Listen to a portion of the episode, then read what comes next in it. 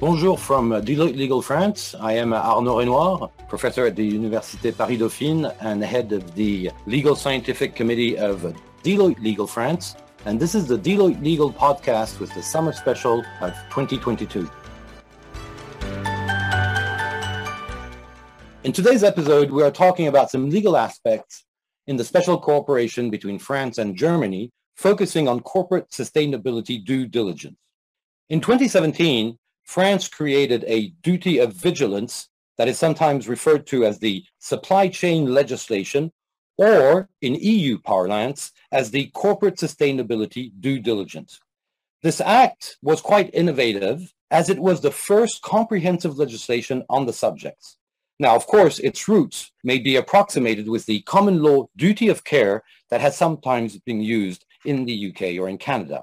To talk about this subject, we have with us two experts, Muriel Feraud-Courtin, partner with Deloitte Legal France. Bonjour. And Thomas Born, of counsel at Deloitte Legal Germany. Hello and guten Tag. So, my first question will be, why was such an act in France in 2017 adopted? Thank you, Arnaud. An act was adopted in France in a context of world globalization and climate change. But above all, the actual awareness occurred really with a tragic event in 2013 that was brought to our faces by medias that is known as the Rana Plaza case. It was the collapse of a garment factory in Bangladesh where 2,000 working people were killed, whereas the building was meant to contain only 1,000 persons and the topic of human rights became then an emergency for governments and legislators. And it's the same for climate change, with the regular publications of the GIEC that insists on the fact that the world must change its way of living. What does this act introduces concretely? It introduces a concept of corporate sustainability due diligence that is mainly composed of two elements. First, a legal obligation to all ordering companies to prevent serious harm to human and fundamental rights, health and safety of people, and environmental and governance risks resulting from their activities. And second, an obligation to report the adequate measures addressing those issues that is materialized by a vigilance plan. Now, companies must effectively establish and implement a vigilance plan implying a number of obligations, and they must comply with the plan. Otherwise, their civil liability may be engaged. All right, so we understand the driving forces uh, between the adoption of this specific corporate sustainability due diligence. And we see that the forces behind this new framework are rooted globally in the challenges that all contemporary societies have to address. So should it not be a global trend and not just limited to France, for example? Yes, you're right. It's a global trend. France, of course, is in this area a precursor that has inspired other European countries, and notably the Netherlands, Norway, and more recently Germany. But above the countries, at the European level, we have the European Commission that has issued recently a proposition of directive on the company's duty of vigilance around sustainability that goes beyond the French acts.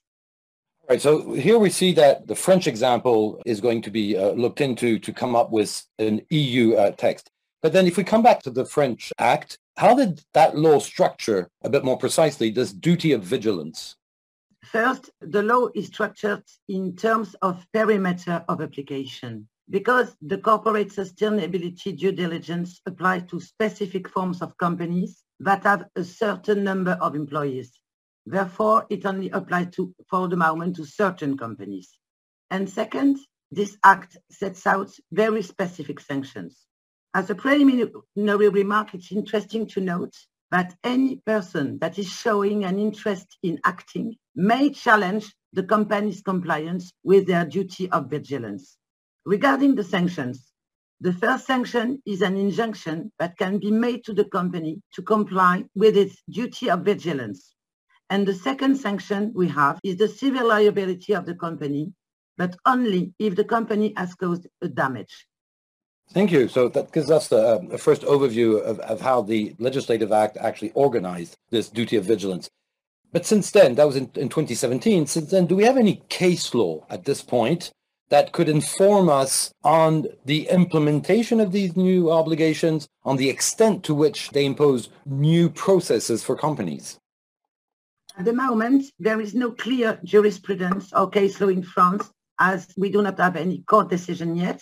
But there are some cases that are currently pending before French courts, both in the human rights and environment areas. And what you have to know is that those cases do not only relate to France or Europe, but they also relate to facts that have been committed in countries located in other continents. That's very interesting. So there's an extraterritorial reach, uh, obviously, of these laws. If, if I turn towards Thomas, and since in Germany you do have an act now, legislative act, do we have any specific case law to mention?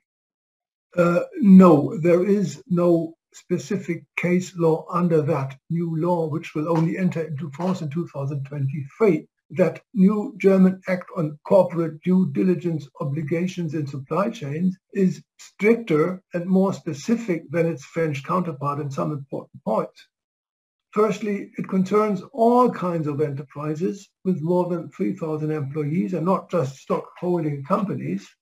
Moreover, it contains a comprehensive catalogue of specific legal positions protected with reference to a list of international conventions for the protection of human rights.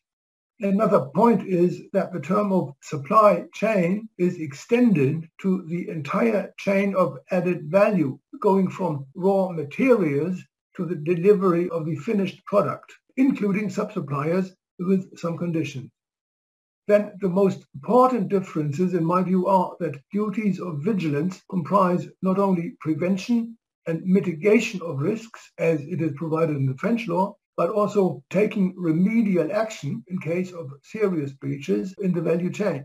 As I said, we don't have any case law so far under this newly fangled law, but there are some cases in German courts with regard to climate protections where individuals farmers and forest owners claimed or sued big companies in order to have them reduce their CO2 emissions. But these claims were under general concepts of civil law, such as torts or protection of property, and not under that law. Thank you. So what we can witness is that in a very short period of time, not only has a number of legislation addressed the duty of vigilance or the sustainability due diligence aspects, but they've clearly come up with more specific, severe instruments and have increased the requirements.